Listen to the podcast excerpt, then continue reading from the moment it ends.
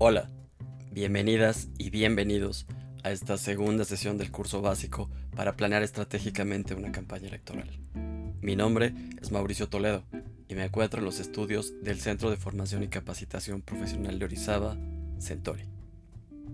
A lo largo de esta segunda sesión estaremos revisando los temas de la técnica expositiva de este curso, como son la campaña electoral y planeación estratégica, la metodología como punto de partida de una planeación estratégica y la propuesta de metodología, que es la metodología de comunicación total. Te recuerdo que este curso está diseñado en un formato flexible, pues estará disponible para ti a través del sitio www.centori.org en sesiones de podcast que facilitarán su escucha y repetición las 24 horas, los 7 días de la semana, para adaptarse a cualquier horario y facilitar tu formación. Agradezco de antemano tu tiempo e interés para escuchar esta segunda sesión y comenzamos.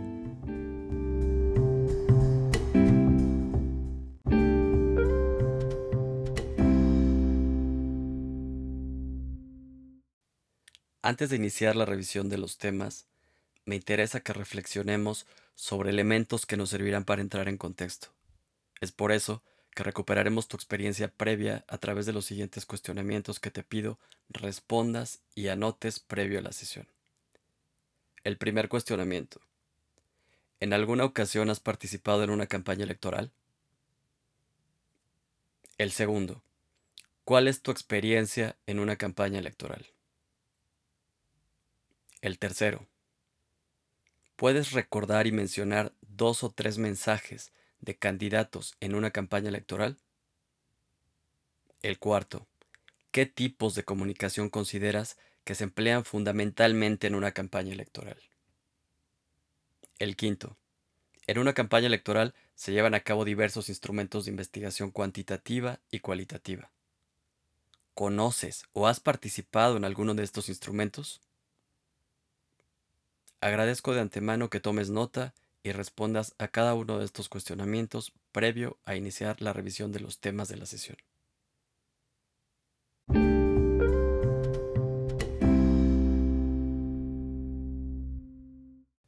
El tema inicial de esta segunda sesión del curso es el referente a la campaña electoral y planeación estratégica. Una campaña electoral es fundamentalmente el periodo con el que cuentan los candidatos y partidos políticos para persuadir a los electores de votar por su propuesta, y con esto permitir su acceso al ejercicio de gobierno. El proceso de persuasión en una campaña electoral es complejo. Se dan distintos niveles y se dirige fundamentalmente hacia el votante. En este sentido, todo hecho relativo a la campaña, como son los mensajes, la imagen del candidato e incluso las omisiones que puedan existir, se consideran como hechos de comunicación. Aunque la comunicación en una campaña por sí misma difícilmente puede definir un resultado, nunca ha existido un buen resultado sin una eficiente comunicación. Una perspectiva para abordar la ejecución de las campañas electorales en nuestro tiempo es justamente el entenderlas como estrategias que pretenden, a través de la persuasión, conquistar la mente del votante es decir, influir en su poder de decisión. Esta perspectiva postula que el manejo estratégico de la comunicación es un elemento fundamental para el éxito de una campaña electoral, pues sin estratégica no importa con cuántos recursos y entusiasmo se cuente. Estos siempre serán insuficientes si no se dirigen a un objetivo y son utilizados de la mejor manera y en el tiempo adecuado, de acuerdo a un plan y a un mensaje codificado. Una vez que hemos abordado las ideas de campaña electoral y planeación estratégica, pasemos al siguiente punto de la sesión del día de hoy, referente a la metodología como punto de partida de una planeación estratégica. Para abordar este punto es fundamental considerar que la planeación estratégica debe realizarse de manera integral, considerando todos los aspectos previsibles de la campaña los recursos con los que se cuenta y las herramientas que podemos utilizar. Esta planeación estratégica parte de una metodología que nos permitirá elaborar un diagnóstico claro de la situación política y de las condiciones del partido y del candidato.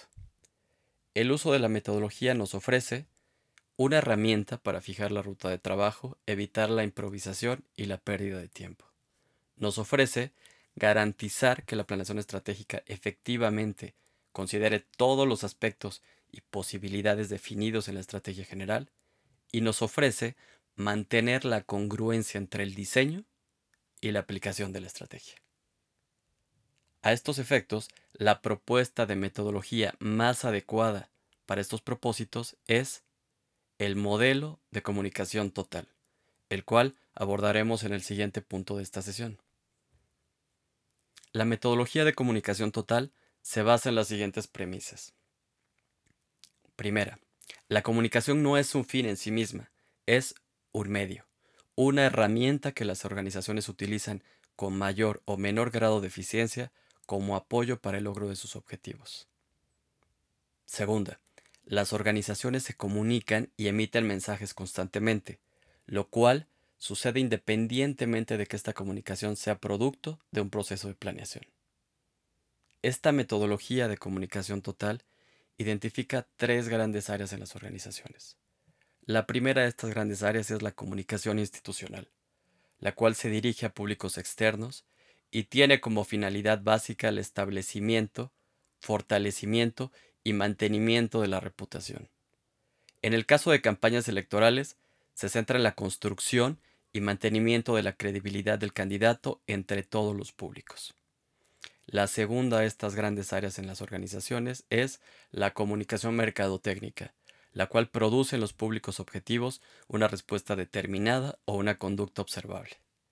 En el caso de las campañas electorales, por ejemplo, propicia que los posibles votantes acudan a las urnas para votar por el candidato. La tercer gran área dentro de comunicación en las organizaciones es la comunicación organizacional. Esta establece la sinergia entre los públicos internos en beneficio de los objetivos de la institución. En el caso de las campañas, por ejemplo, fomenta la lealtad y la eficiencia de los equipos que trabajan para el triunfo del candidato.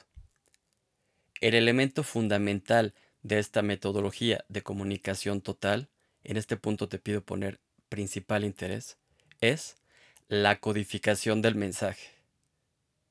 El concepto residual que queremos imprimir en nuestros públicos objetivo.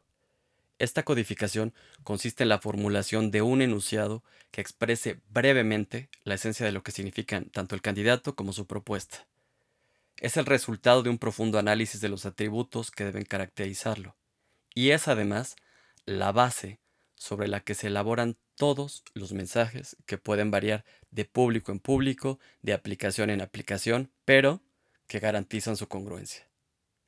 La metodología de comunicación total parte de un profundo análisis de las expectativas de los votantes y la propuesta del candidato. Con base en esta información, definimos tanto el posicionamiento como la codificación del mensaje y el candidato. Y establecemos los mensajes clave para lograr una comunicación de alta efectividad, que mantenga la congruencia y la eficacia. Elementos clave cuando se trabaja en periodos muy cortos de tiempo y en entornos que exigen reacción oportuna y precisa ante acciones o omisiones de otros actores políticos y sociales.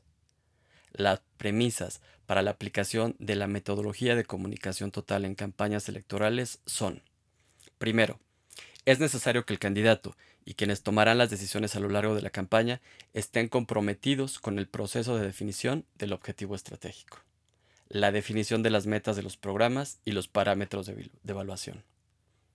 Segundo, claridad y honestidad en la definición de los objetivos. Tercero, disciplina en la consecución de los objetivos. Hasta este punto, hemos delineado la ruta de una campaña electoral en función de una metodología específica de planeación estratégica. Ahora, y para concluir esta sesión, te pido que elabores el elemento fundamental de la metodología de comunicación total. Me refiero a la codificación del mensaje, el concepto residual que queremos imprimir en nuestros públicos objetivo. Para ello, y como ya lo hemos comentado, deberás formular un enunciado que exprese brevemente la esencia de lo que significan el candidato y su propuesta.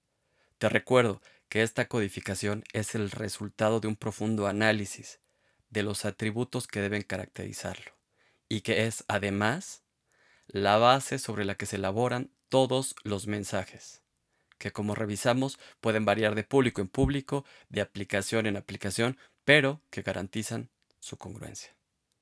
Esta codificación será el primer componente de tu documento de planeación estratégica, por lo que te pido elaborarlo antes de pasar a la sesión 3 de este curso. Te recuerdo que para cualquier duda o comentario puedes escribir a contactocentori.gmail.com o llamar al teléfono 272-206-6620 o 272-139-0512. Agradezco tu tiempo e interés para completar esta segunda sesión y te espero en la siguiente, donde revisaremos el papel de la planeación para obtener buenos resultados. Un gusto estar contigo. Saludos.